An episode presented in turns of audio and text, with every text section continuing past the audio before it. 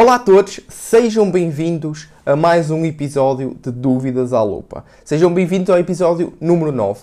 Já há muito tempo que eu não fazia fazia continuidade a esta série de dúvidas que vocês foram colocando na página de Instagram do Clube Finanças e que eu trago também para aqui para responder em modo de, pronto, de, de vídeo, basicamente.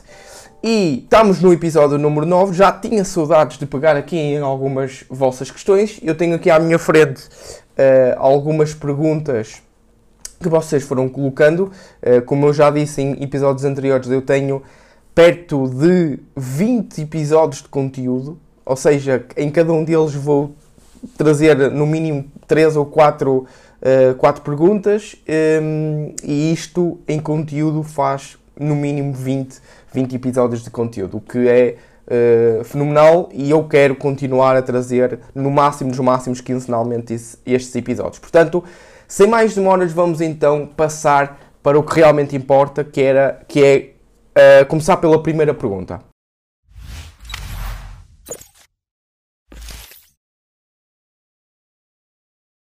A primeira pergunta vem de uma seguidora uh, e diz qual a diferença entre o IWDA e o IWDE.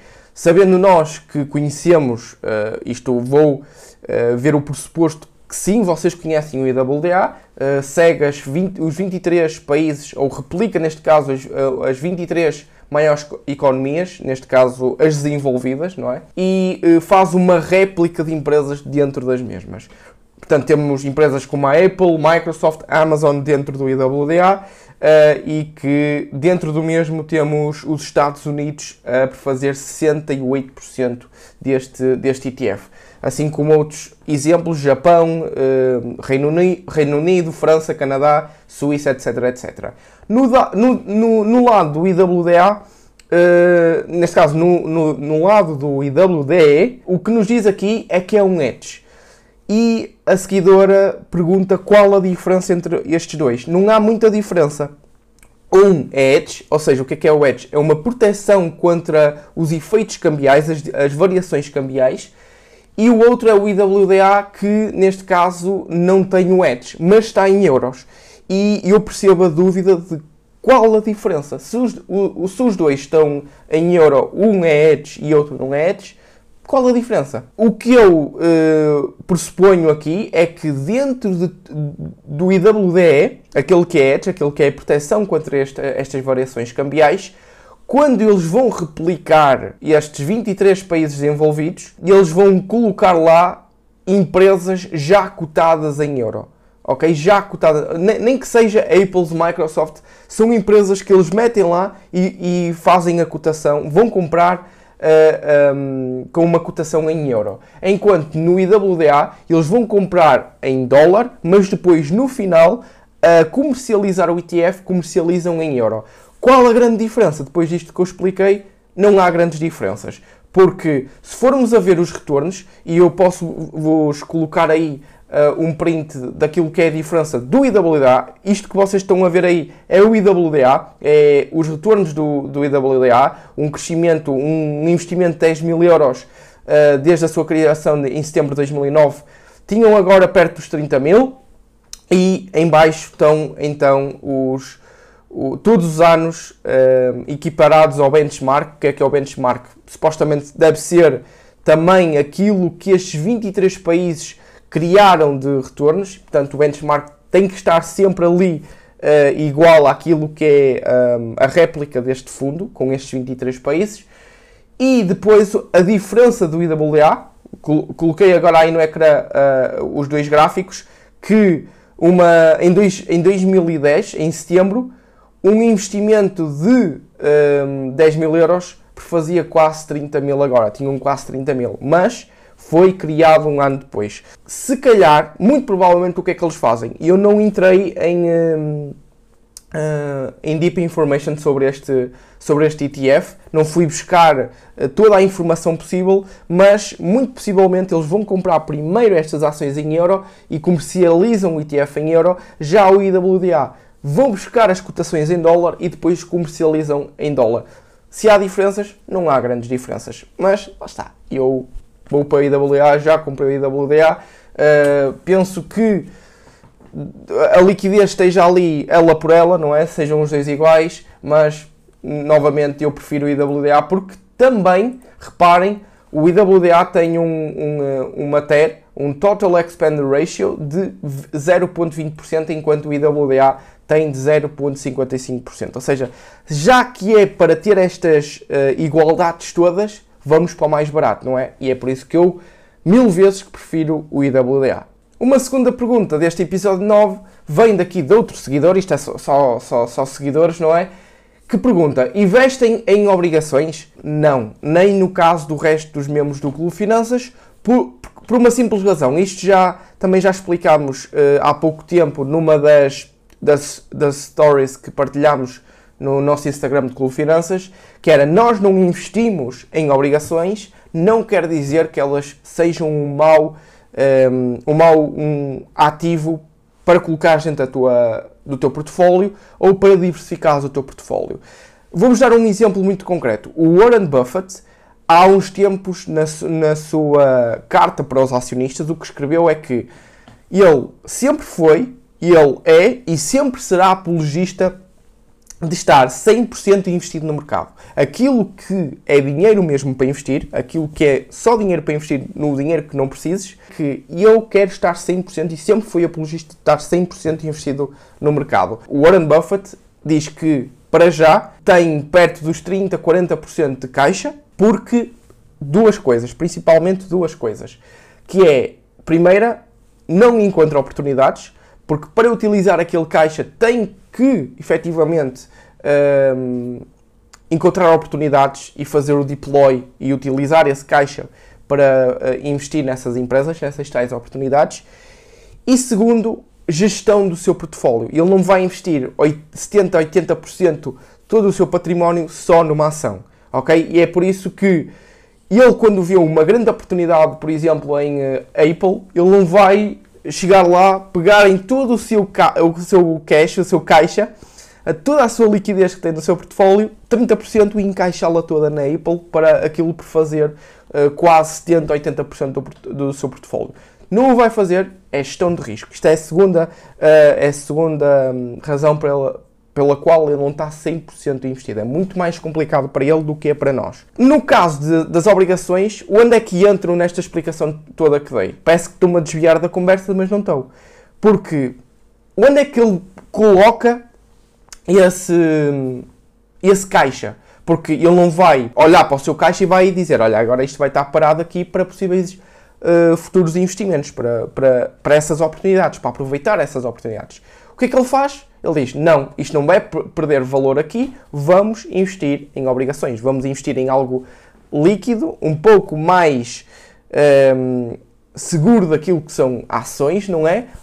E vamos olhar para, para as obrigações como um equilíbrio, uma fonte de liquidez, ou neste caso, uma fonte para pelo menos não, poder, não perderem o seu caixa, não perder poder de compra ele, de uma maneira que está 100% investido, de outra maneira, não. Indiretamente não está, porque está com 30% do seu caixa, mas os seus 30% do seu caixa estão investidos maioritariamente em obrigações, obrigações do Tesouro do, dos Estados Unidos, que lhe dão, nos dias de hoje, com a inflação atual, não lhe dá, se calhar, ali propriamente uns bons retornos para se equiparar à inflação, mas no longo prazo aquilo não perde poder de compra ao deixar o seu caixa ali parado. Portanto, obrigações, eu não invisto, o Warren Buffett investe, estou, o, Warren Buffett está noutro patamar completamente avançado daquilo que é o meu portfólio. O meu portfólio foi criado em 2020, no, nos inícios de 2020, e uh, o que eu estou a fazer é investir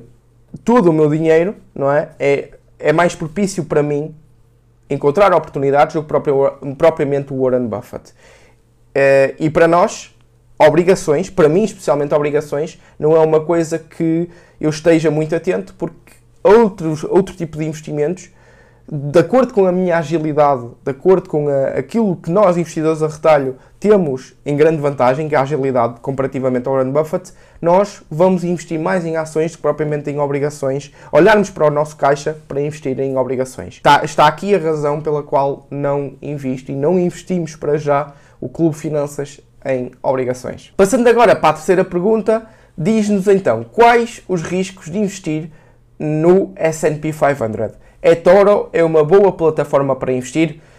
Aqui são duas perguntas em um.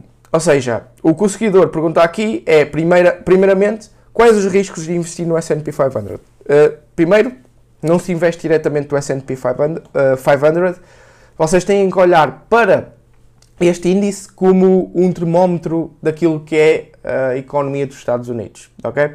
Como vocês vão investir indiretamente, entre aspas, porque é quase diretamente, é numa réplica do S&P 500, ou seja, através de um ETF, de um Exchange Traded Funds. E quais, quais os riscos desse ETF?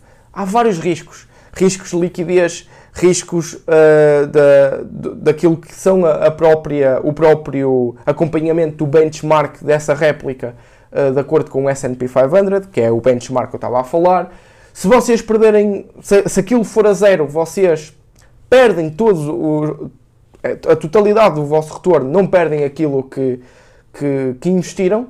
Isto supostamente porque o, há ETFs que não põem este acordo, há outros, maioritariamente, colocam este, este acordo de se, se este ETF for uh, a zeros, nós damos o, o, o dinheiro investido pelo, pelo investidor, uh, mas vocês perdem uh, o total dos vossos retornos. Portanto, daqui a 20 anos, se vocês tiverem um, um, um, um compound annual return de, imaginemos, 8%, vocês perdem isso e é como se perdessem também dinheiro porque é como se não tivessem investido, não é? Vão perder poder de compra.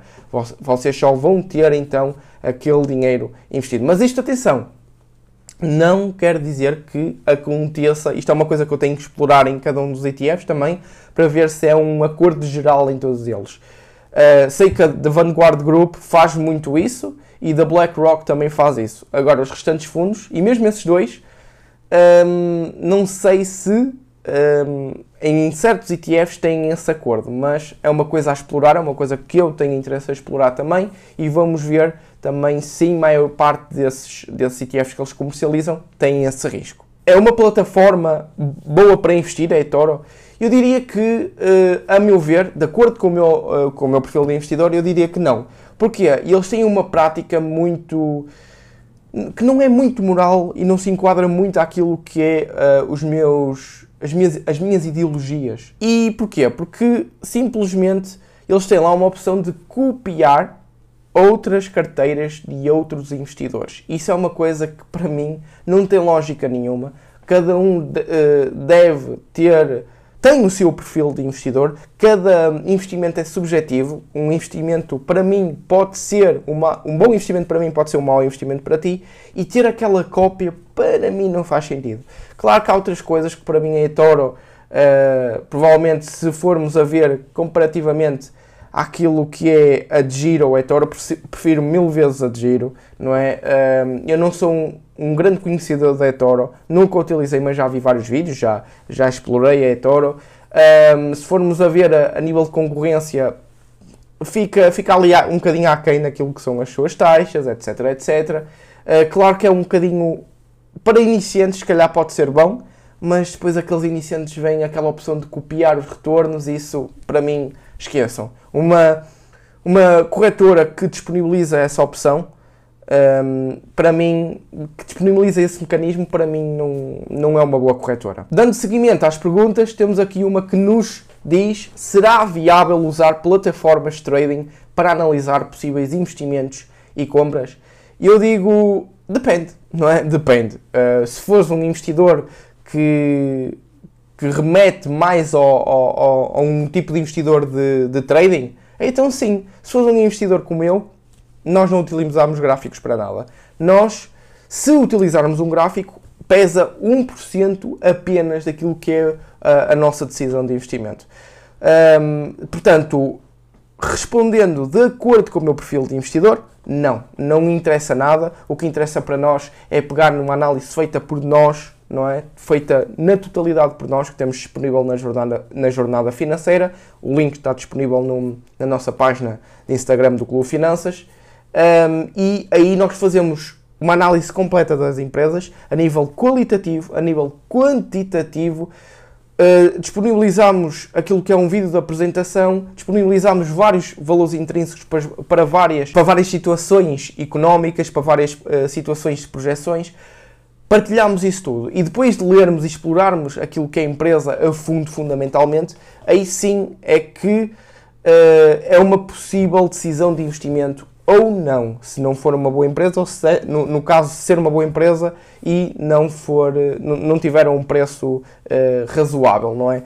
Porque um bom investimento tem que ter estes dois enquadramentos, tem que ser uma ótima empresa a nível fundamental e, e temos que pagar um bom preço por ela. Se um destes dois falhar, não é um bom investimento. Tem que estar enquadrado aqui bom, bons investimentos. E chegamos ao fim de mais um Dúvidas à Lupa. Eu vou tentar ao máximo, não prometo nada, mas vou tentar ao máximo continuar a enquadrar-vos destas perguntas e as minhas respostas às mesmas, porque eu adoro fazer este tipo de vídeos, mas não tenho tido, o meu tempo tem sido um bocadinho escasso e tem sido difícil para mim também.